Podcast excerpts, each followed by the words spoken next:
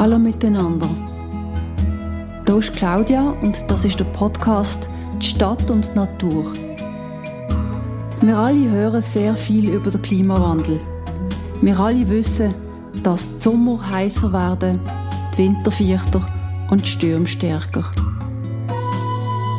Aber wissen wir wirklich genau, was mit der Natur in unseren Städten passiert? Überall passieren im Moment kleine, manchmal auch große Veränderungen. In meinem Podcast rede ich mit Leuten, die darüber mehr wissen als ich. Und vielleicht haben sie auch etwas zu sagen darüber, wie wir alle etwas beitragen könnten zur Natur.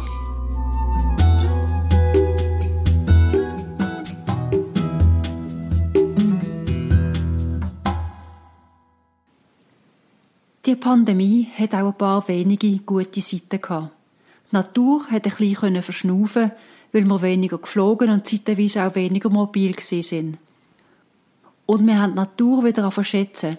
Rauszugehen, in den Garten oder in den Wald in der Nähe, ist eine Zeit lang fast das Einzige gewesen, was wir machen Aber Ende letzten Jahr sind leider auch ein paar Berichte herausgekommen, die alle ähnlich sagen.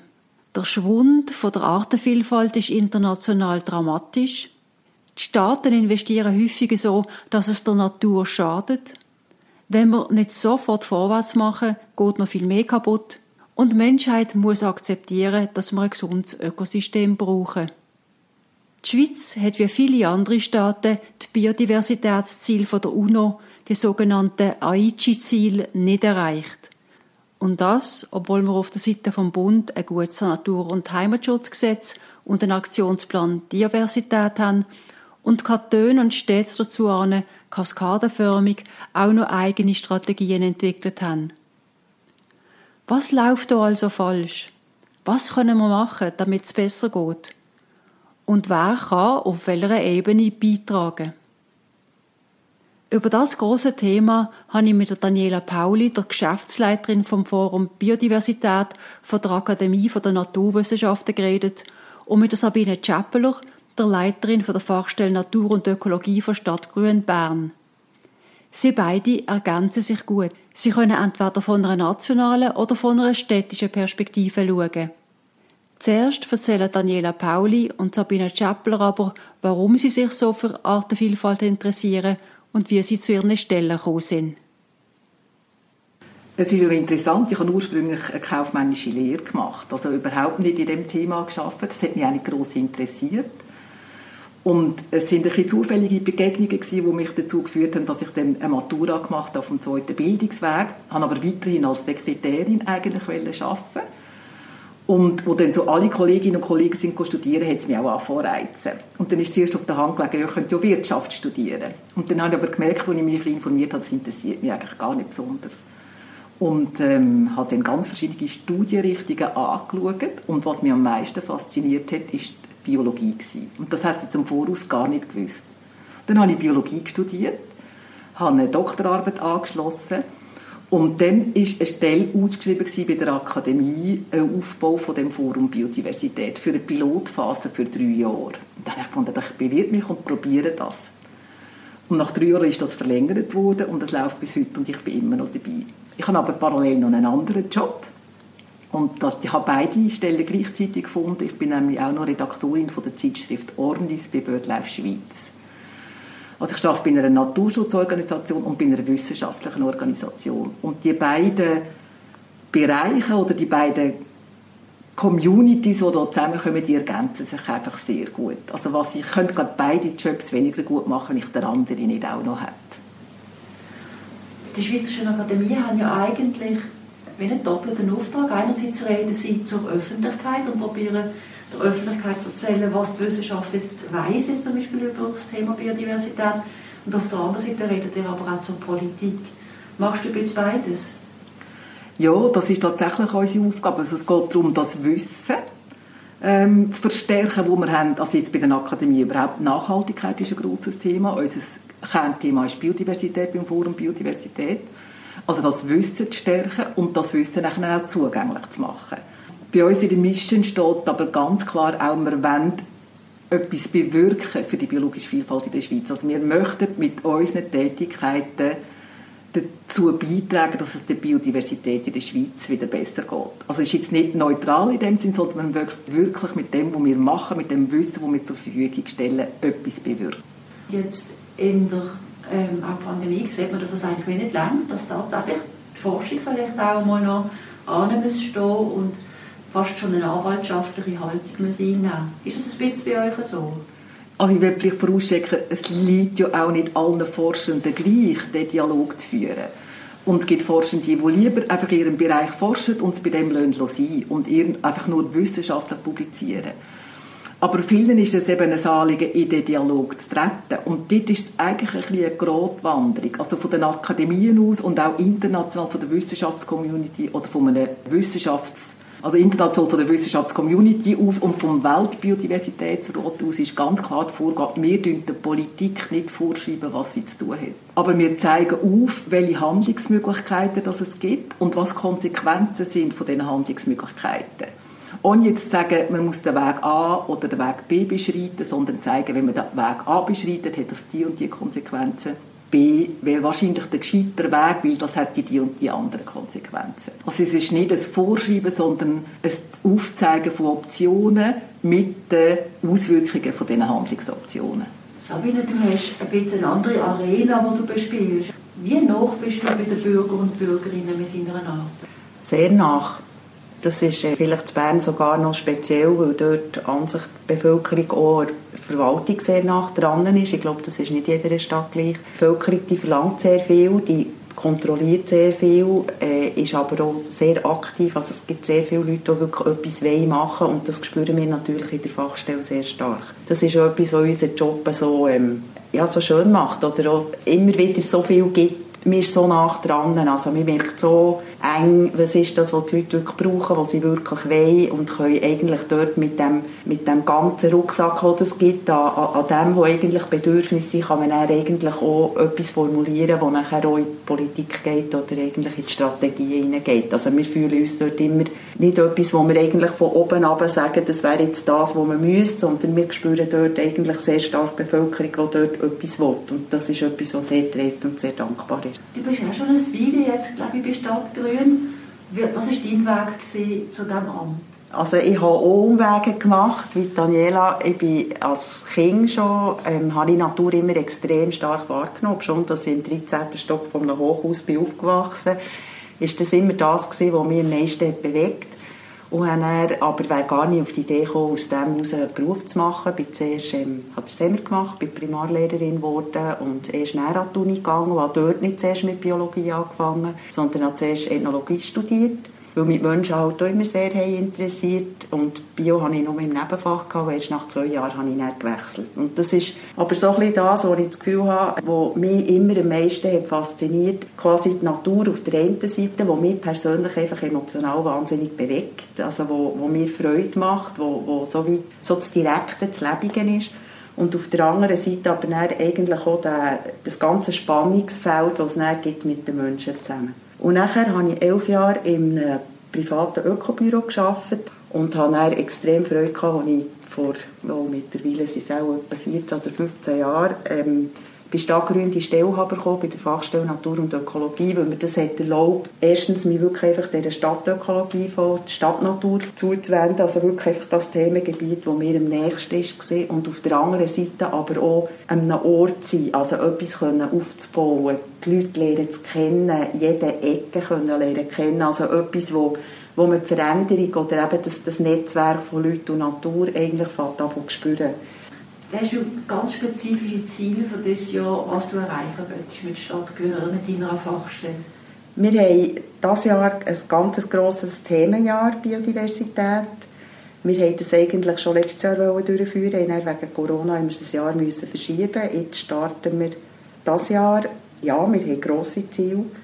Wir haben auf der einen Seite, also so ein bisschen der weitere Zusammenhang ist der, dass wir im 2012 ein Biodiversitätskonzept von Stadt Bern haben, äh, fertig gemacht, das der Gemeinderat hat genehmigt, ähm, wo durch behördenverbindlich ist, wo wir uns für zehn Jahre haben Ziel gesetzt haben, die eigentlich bis Ende nächstes Jahr erreicht sein. Sind Im Moment sind wir in Nachkontrolle von den Zielen, wo wir stehen Das ist das eine, also dass wir jetzt so ein bisschen im, Gespüren sind, wo, wo, wo stehen wir eigentlich wo. Und auf der anderen Seite ist das Jahr eigentlich die Möglichkeit, wo wir noch so ein bisschen einen richtigen Schub geben können. Und dort ist natürlich ein Teil ist, ist bei uns, also bei Stadtgrün, wo wir ähm, jetzt auch schon letztes Jahr eigentlich sehr viel selber haben aufgewertet, naturnahe Flächen haben geschaffen.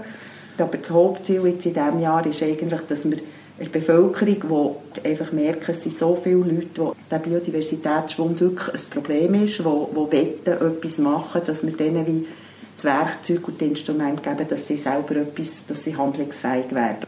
Was passiert im Moment genau in der Schweiz in Bezug auf Artenschwund?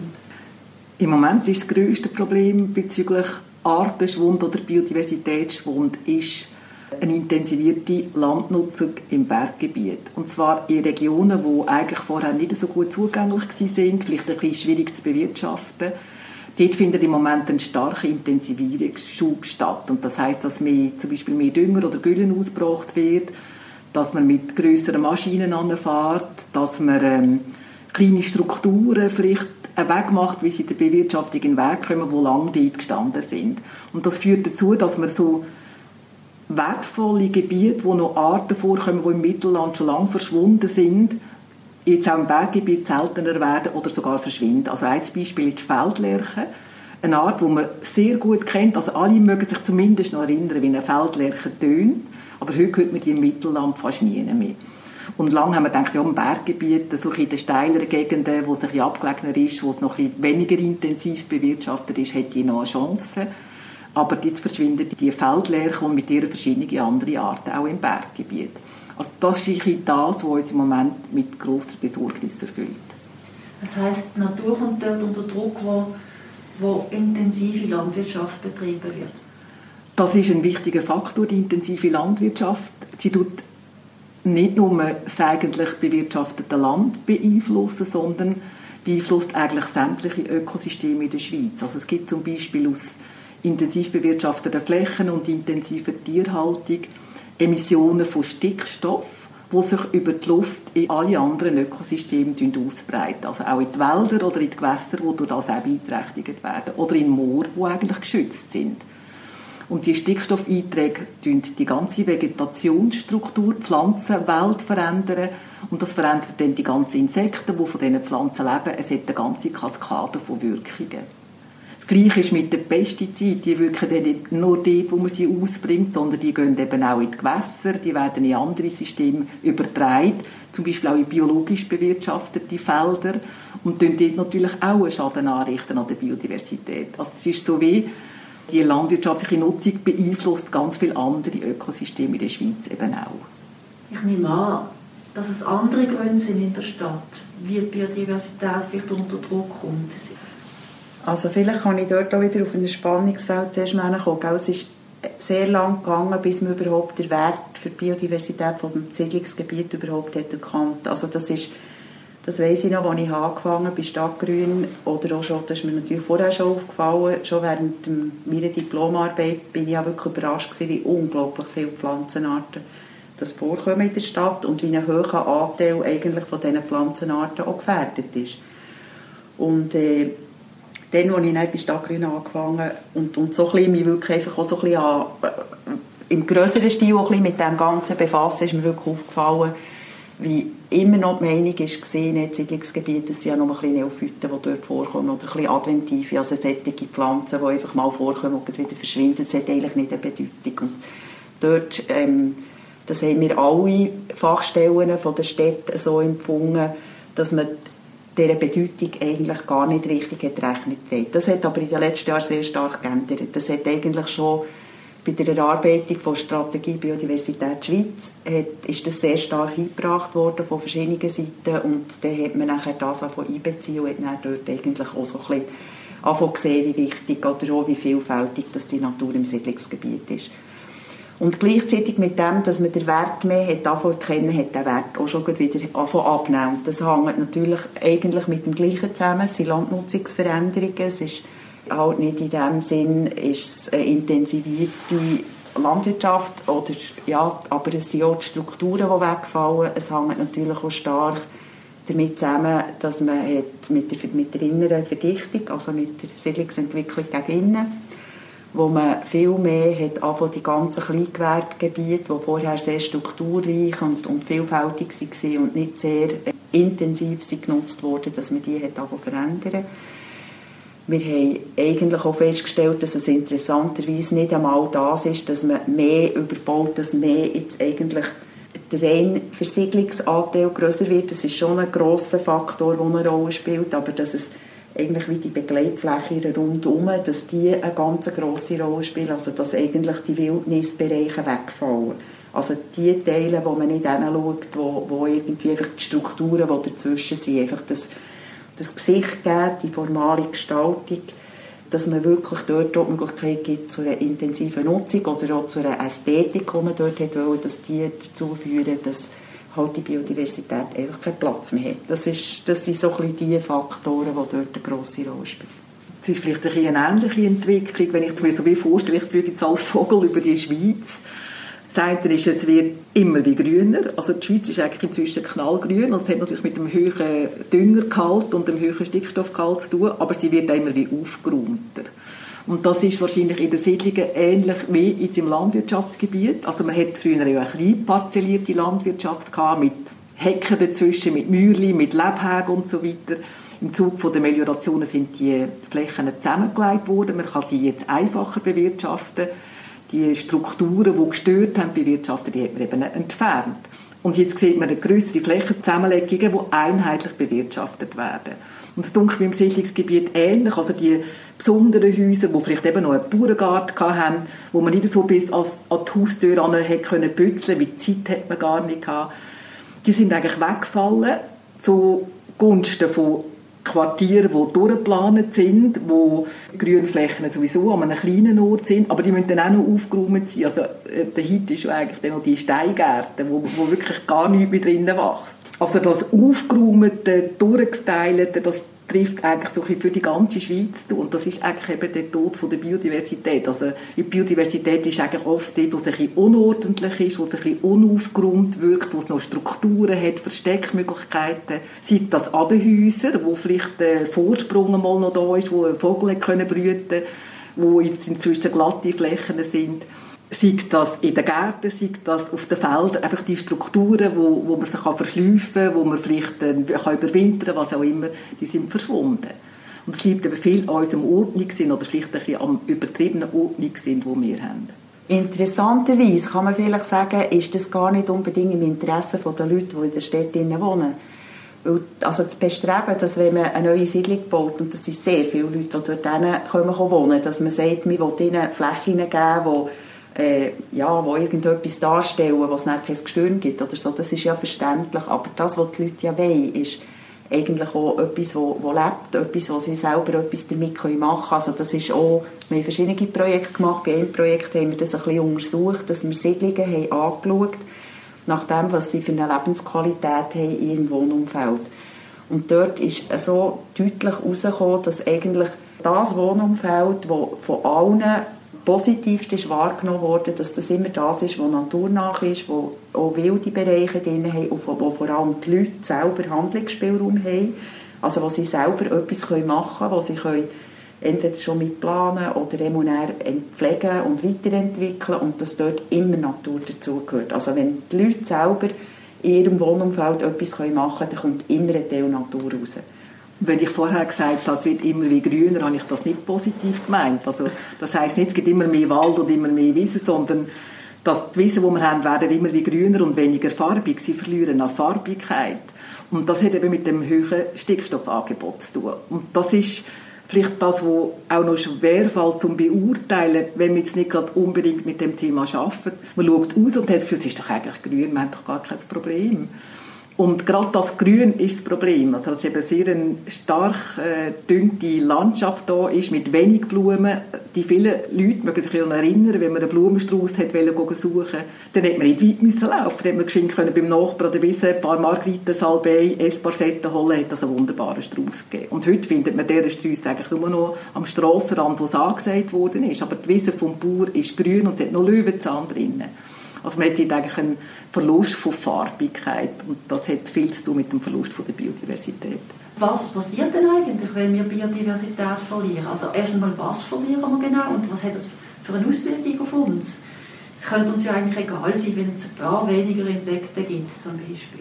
Es gibt ganz viele gute Gründe, Biodiversität zu erhalten. Also an und für sich kann man sagen, einfach wie sie da ist, das ist Grund genug, um sie zu erhalten. Das ist so eine Vielfalt, die in Jahrmillionen Evolution entstanden ist. Oder man kann auch sagen, es ist ein Teil der Schöpfung, die wir heute haben. Nur schon wegen dem ist sie erhaltenswert. Und da kann man natürlich argumentieren, ja, der Mensch der profitiert auch viel von dieser Biodiversität. Also wir beziehen daraus unsere Nahrung, unsere Kleider, viele Medikamente. Wir reden hier von Ökosystemleistung, ist der Begriff, der in der Wissenschaft gebraucht wird. Das heißt, dass äh, Organismen Wasserreinigung, also Trinkwasserqualität, verdanken wir eigentlich der Biodiversität. Sie schützt vor Umweltkatastrophen, Hangrutschen, Lawinen zum Beispiel. Es ist eine Vielfalt von Leistungen, wo der Mensch davon profitiert und nicht davon muss zahlen. Die stehen gratis zur Verfügung. Und was in den letzten Jahren immer mehr auch in den Fokus kommt, ist der Wert von der Beziehung zwischen dem, der Natur und dem Menschen. Und das ist etwas, was Sabine auch schon angesprochen hat. Die Sinnhaftigkeit, die die Natur im Mensch gibt. Also das ist ein ganz wichtiges Argument, um die Biodiversität zu erhalten.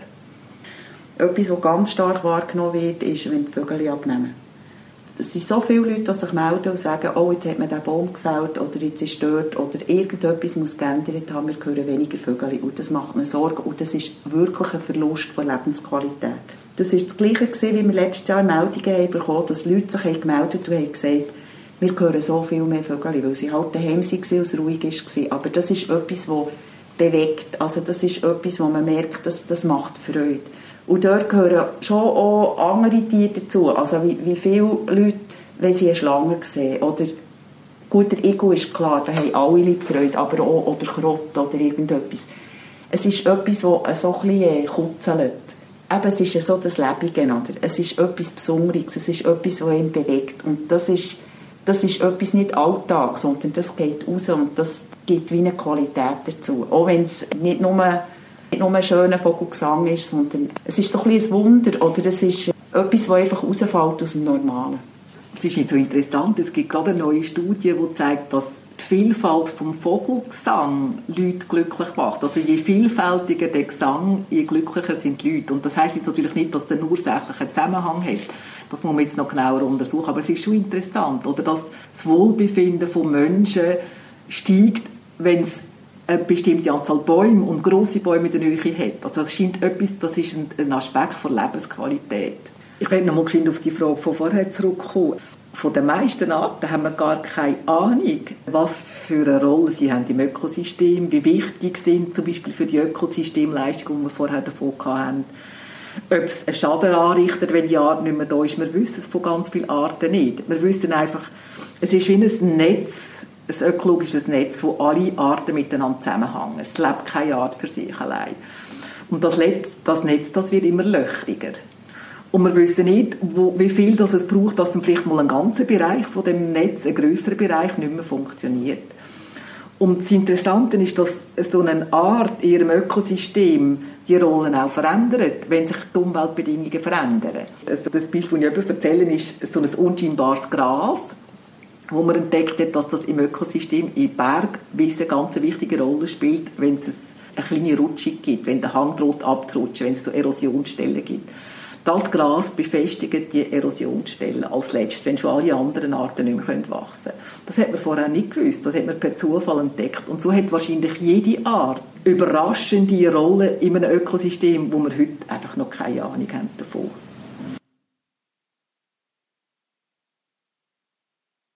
Aber was kann jetzt jeder Einzelne zum Beispiel machen für Biodiversität in seinem Umfeld? Es haben ja nicht alle Leute einen Garten oder einen Balkon, weil dann ist es eigentlich wie klar, man kann, das haben wir verschiedenes heute gehört, ein bisschen, ein bisschen wilde Ecken schaffen, ein bisschen mehr Unordnung, einmal ein bisschen Boden offen lassen, Sträucher setzen und so weiter. Das hilft sicher, wenn man einen Garten hat, aber das haben ja nicht alle. Aber es gibt auch die Möglichkeit, wenn man jetzt in einem Quartier wohnt und es hat rundum eine Grünfläche, die eben nicht so attraktiv ist für, Art, für Pflanzen oder für Tiere, dann könnte man zum Beispiel mit dem Abwart reden und sagen, da könnten wir doch etwas machen. vielleicht wie eine kleine Bürgerinitiative starten. Das braucht es eigentlich so ein wie Pioniere, die einfach etwas anreissen. Und vielleicht nicht, es muss nicht einmal im eigenen Garten sein, aber man kann etwas grösser versuchen auszulösen, sei es in einer Wohngenossenschaft oder wo auch immer, wo man dann wohnt in seinem Umfeld. Oder mit dem Schulhaus, wenn man merkt, als eine Tochter die geht jetzt in einen Kindergarten und in ein Schulhaus, die Umgebungsgestaltung entspricht überhaupt nicht dem, wie es der Natur gut wird tun. Da kann man mit dem Abart auch dort mal reden oder mit der Schulpflege. Also es gibt so wie Möglichkeiten als Bürgerin oder als Bürger etwas Größeres anzustoßen. Und dann denke ich, ein ganz wichtiger Teil ist der eigene Konsum. Also wenn, wie man go, go einkaufen, wie viele Lebensmittel man wegwirft und es nicht braucht, das hat natürlich einen entscheidenden Einfluss. Also wir sind sehr in der Schweiz bedacht darauf, wir tun gut essen, wir möchten aber auch günstige Nahrungsmittel. Es gibt aber die Möglichkeit, dass man mit dem, was man kauft, sei es mit einem Bioprodukt, mit einem regionalen Produkt, mit halt in Gottes Namen ein bisschen weniger Fleisch, weil das hat einen Einfluss aufs Klima und auf die Biodiversität, dass man dort sehr viel steuern können. Und ich bin nicht der Meinung, dass man alles den Konsumentinnen überlassen sollte. Wir haben eigentlich recht eine grosse Macht, wie wir einkaufen. Das gilt auch für Kleider. Natürlich Bio Baumwolle hat sicher einen, einen, weniger großen Einfluss auf Biodiversität und auf das Klima, weder dass sie jetzt einen intensiven Anbau hat, aber es geht auch um die Mengen. Um die Mengen von Kleidern, die wir kaufen und vielleicht eine Saison oder noch weniger anlegen und schon wieder weggeben. Also da ist eigentlich sehr viel Verschwendung im System und ich denke, da ist wie ein zentraler Hebel, um etwas machen für die Biodiversität und eben auch für das Klima. Und dann als Bürgerin geht man natürlich wählen. Wir können Politikerinnen und Politiker wählen, die etwas für die Biodiversität machen. Und die gibt es in allen Fraktionen. Man kann da aus allen Parteien die Leute aussuchen, die etwas machen für die Natur und die wählen. Oder man engagiert sich in einem Naturschutzverein, wo man nachher unter einer Anleitung zum Beispiel eine Hecke pflanzen oder eine Baumreihe oder sonst einen Lebensraum aufwerten. Also wenn man etwas machen will, hat man sehr viele Möglichkeiten als äh, Einzelperson. Aber gibt es auch Elemente, wo man jetzt zum Beispiel in der Stadt Bern Leute das persönliche Engagement oder die persönliche Betroffenheit auch wirklich entweder ins Quartier oder sogar noch weiter auf bis tragen? Das ist genau der Weg, wie du jetzt hast gesehen, dass zum Teil einzelne Leute zuerst ähm, gehen, also zum Abwart gehen oder zum Besitzer gehen oder zum Bewirtschafter, Immobilienbewirtschafter gehen oder zur Schule gehen und dort irgendeine Idee haben und sagen, das wäre doch etwas, könnte man nicht. Zum Teil haben sie Erfolg, zum Teil haben sie nicht Erfolg.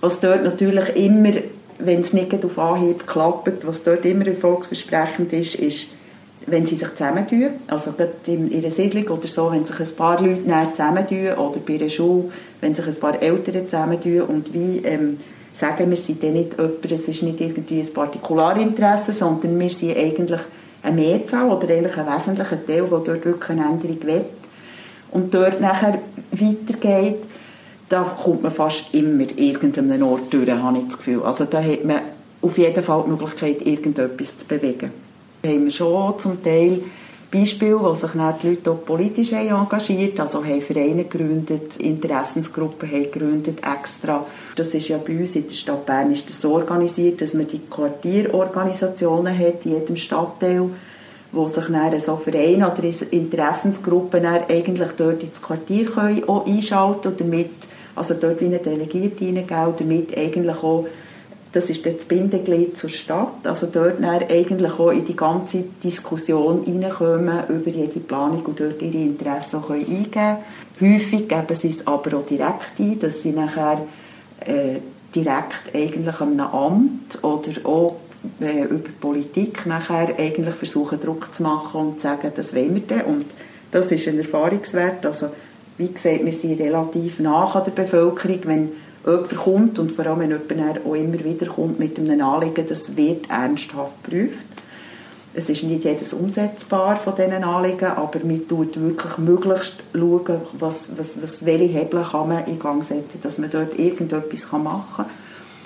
Und, äh, und das hat natürlich auch Auswirkungen auf Politik. Also es gibt, äh, die können sich zum Teil an Parteien wenden und dort können sie dann eigentlich über den Stadtrat haben sie dann die Möglichkeit, Vorstöße zu machen. Also das ist eigentlich also, ist, ist sehr nach, das passiert eigentlich laufend. einfach aus reinem Wunder, warum denkst du, sind Berner da aktiv? Warum sind sie aktiver als Bürgerinnen? Siehst du einen Vergleich, oder wenn du jetzt deine Kollegen aus den anderen Städten triffst?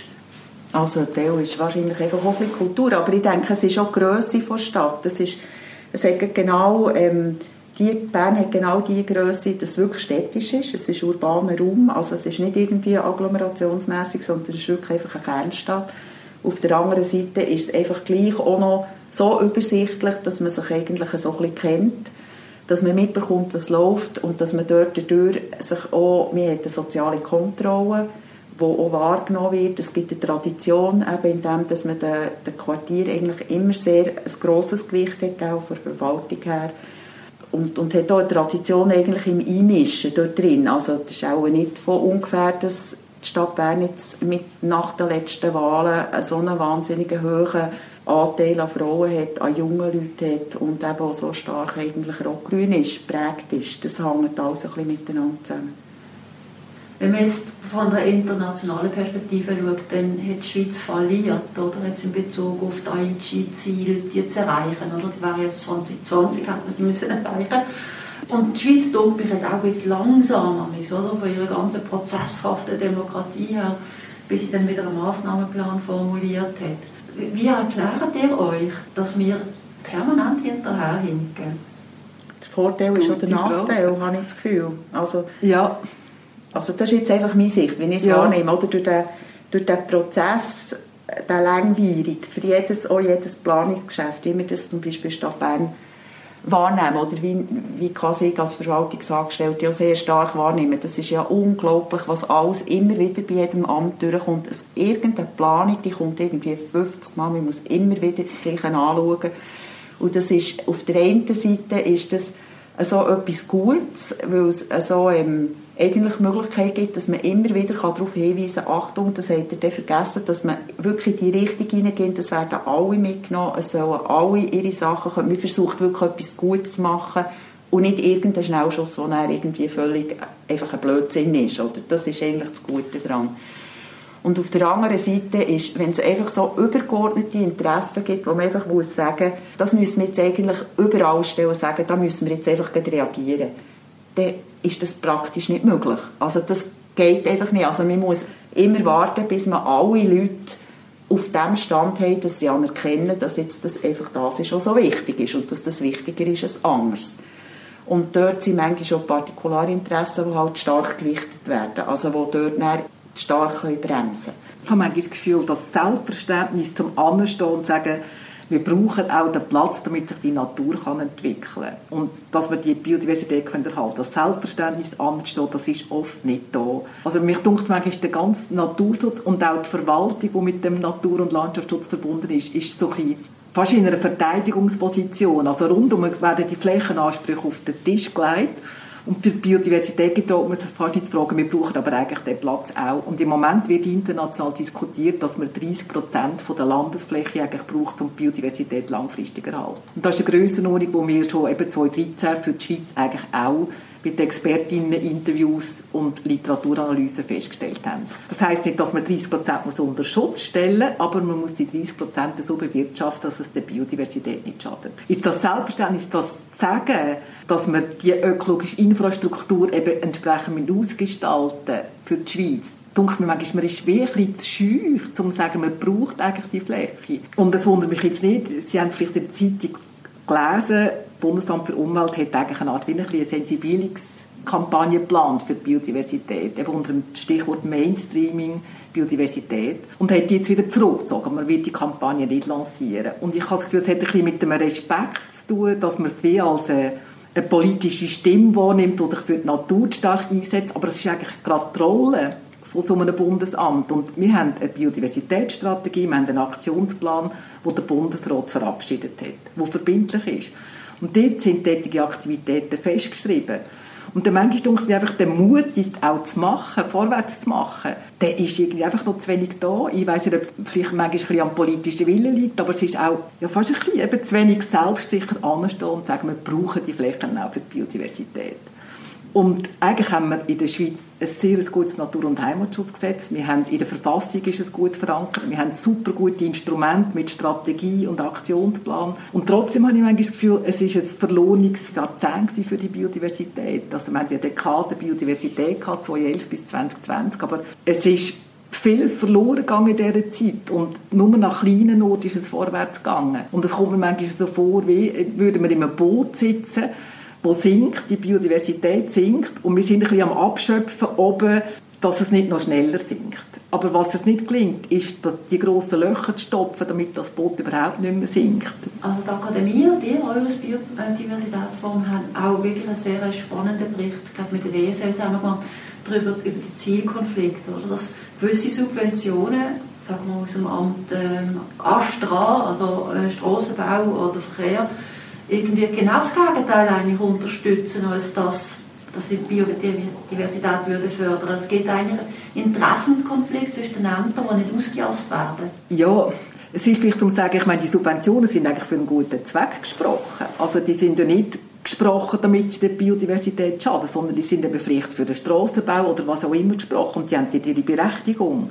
Aber unglücklicherweise gibt es einen Nebenschaden und das schadet eben der Biodiversität. Und eigentlich müsste man mal die Subventionen insgesamt anschauen, wie durchstrahlen, wo gibt es einen Schaden an der Natur und an der Landschaft. Und das aufnehmen und die Subventionen so ausrichten, dass der Schaden eben nicht entsteht. Und das geht in vielen Fällen würde das gehen.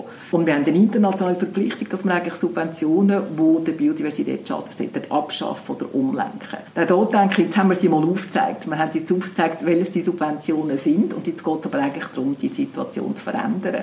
Und da da sind dann die politischen Mühlen in der Schweiz eben langsam. Also man nimmt das einmal zur Kenntnis, aber man muss dann noch viel abklären, das ist selbstverständlich so. Aber manchmal wünscht man einfach ein bisschen mehr Mut, um mal ein bisschen etwas vorwärts zu machen. Es ist, sind wir, manchmal sind wir irgendwann zu spät mit dieser Biodiversität. Das ist genau das, was ich auch überall immer sehe. Es ist genau das, was fehlt. Oder? Dass mit der guten Gesetzesgrundlagen, wir haben jetzt die Verfassung, in, aber irgendwie wird es gleich immer einfach mitgenommen und wird das ganze Biodiversitätsthema, und man findet es einfach, es macht alles noch ein bisschen komplizierter, anstatt dass man es, wie wehrt es ab, anstatt dass man es einfach anerkennt und sagt, es ist so und jetzt schauen wir zusammen Lösungen. Also jetzt suchen wir die gemeinsam einfach unter Berücksichtigung von dem Aspekt, der einfach immer mehr an Wichtigkeit gewinnt. Das weiß ich mhm. wirklich auch nicht, wie man das ändern kann. Das ist, ist, ganz, das ist sehr anstrengend. Ich kenne jemanden, der auf der internationalen Ebene, auf der Ebene UNO äh, aktiv ist im, im, Zusammenhang mit Nachhaltigkeitsthemen im weitesten Sinn und der Meinung ist, eigentlich kann man auf der übernationalen, transnationalen Ebene eh nichts machen. Sie will nur noch mit Städten arbeiten oder mit Regionen, weil dort sind die Handlungsoptionen sehr viel direkter und grösser mhm. und Hebel grösser. Wie sehen Sie das für die Schweiz? Die Schweiz ist ein kleinräumiges System. Wo, wo ist der grösste Hebel auf der Ebene von der nationalen Politik, von der Kantone oder wirklich von der Kommunen, von der Städte? Also ich denke einfach alles gleichzeitig. Mhm. Und dort sehe ich die Rolle in der Stadt einfach so, dass mir denkt, wenn man sie in der Stadt hinbringt, dass man die Leute sensibilisiert, dass ihnen ein Anliegen ist in ihrem Wohnumfeld, egal wie wichtig dass das also prozentual jetzt für die ganze Schweiz ist, dann bringt man es hin, dass sie das Thema auch im weiteren Sinn wichtig nehmen und dort vielleicht auch sehen, aha, wenn wir in der Stadt irgendwie dafür kämpfen, dass wir die Vögel behalten oder dass wir die Vögel noch sehen und irgendwo noch durch kann und dort irgendwie Hinblick darauf auch mehr einheimische Pflanzen setzen und Strukturen schaffen, ist ja das logisch, dass man das außerhalb eben auch braucht und die sich dann auch mehr dafür einsetzen. Also da ist das Verständnis dann auch da.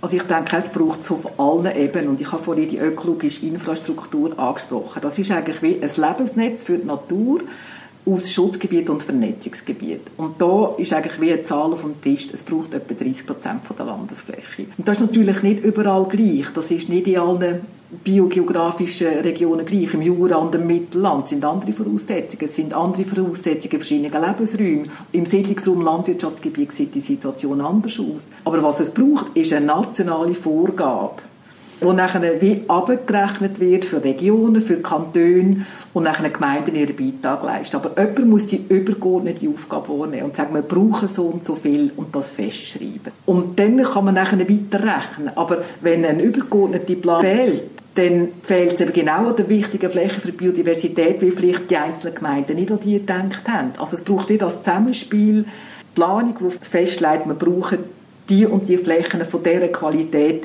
in diesen Räumen. Und dann kann man nachher dazu beitragen, von unten her, wie wir zu diesen Flächen kommen.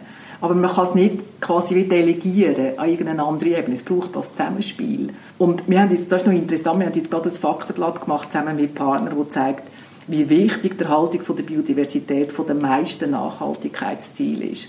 Also es gibt zwei Nachhaltigkeitsziele, die richten sich direkt an Biodiversität im Wasser und am Land. Und wenn wir die erreichen, dann trägt das zu ganz vielen anderen Nachhaltigkeitszielen bei. Also es ist eine zentrale Größe für die Nachhaltigkeit.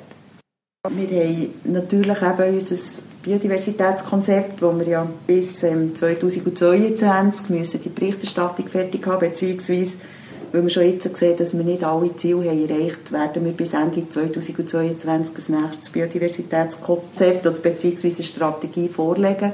Und das ist sicher etwas, wo wir das Jahr, einfach weil wir noch mehr in Kontakt kommen mit all unseren Zielgruppen, die wir ansprechen wollen, auch mit der Bevölkerung, aber auch mit der Politik, mit Verwaltungsstellen, mit Immobilien, Besitzer oder Bewirtschafter, das ist für uns auch ganz äh, eine wichtige Zielgruppe, die wir eigentlich auch erreichen wollen, dass wir dort viel mehr wissen, was eigentlich fehlt, was noch klemmt und wo wir dann nächstes Jahr, wenn wir das neue Konzept oder die Strategie schreiben, dort einfach direkt werden fließen. Das ist sicher ein wichtiger Punkt, wobei wir haben natürlich auch viele Themen, wo viel ähm, ist, wie mit Klimaveränderung ist in der Stadt natürlich ein Riesenthema das Ganze, die Zukunftsbäume, wie geht man mit, der, mit dem lokalen Klima um, geht man jetzt auf eine quasi technische Lösung, wo man dem versucht zu begegnen, oder tut man jetzt einfach wirklich den Asphalt wegnehmen?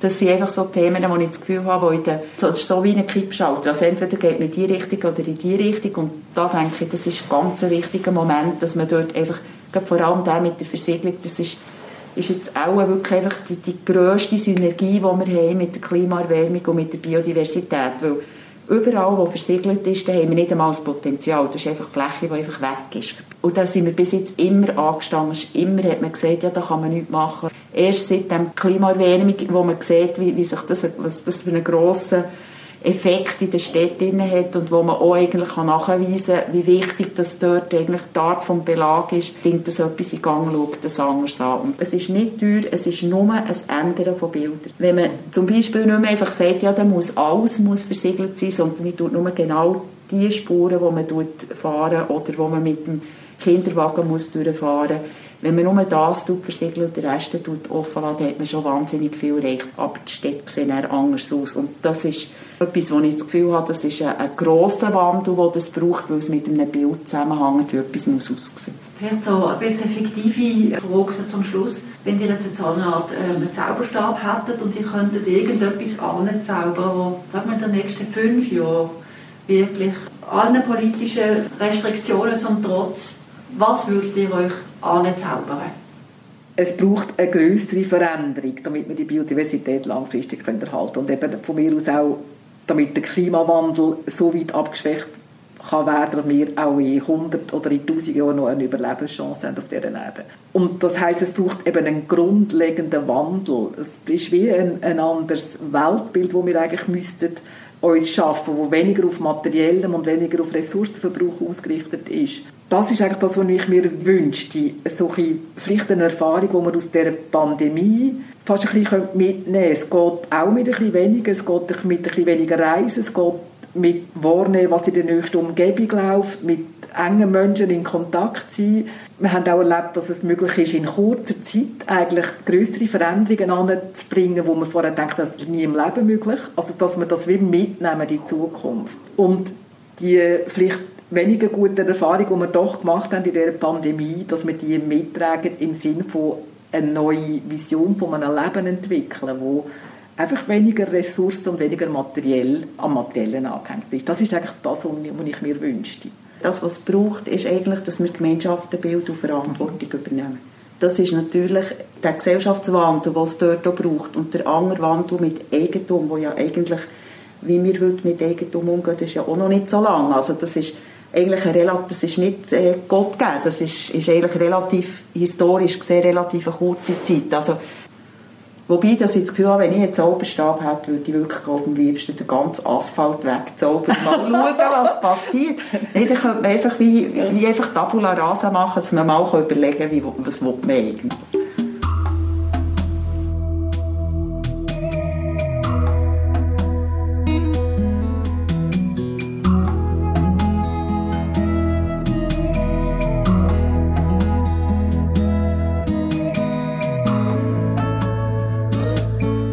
Das ist wieder ein Erfolg von Natur und Stadt und ich hoffe, dass sie Ihnen gefallen hat. Ich danke Daniela Pauli und der Sabine Chappeler ganz herzlich für ihre Zeit und ich hoffe, dass der Schutz von der Artenvielfalt und vom Klima für die Bürgerinnen und Bürger, für die Politik auf allen Ebenen und natürlich auch für die Wirtschaft weit oben auf der Agenda ist und bleibt. Denn dafür müssen wir alle sowohl einen Sprint wie einen Marathon anlegen. Wenn es Ihnen gefallen hat, dann bitte weiterempfehlen. Ich würde mich freuen, wenn Sie auch das nächste Mal wieder zuhören.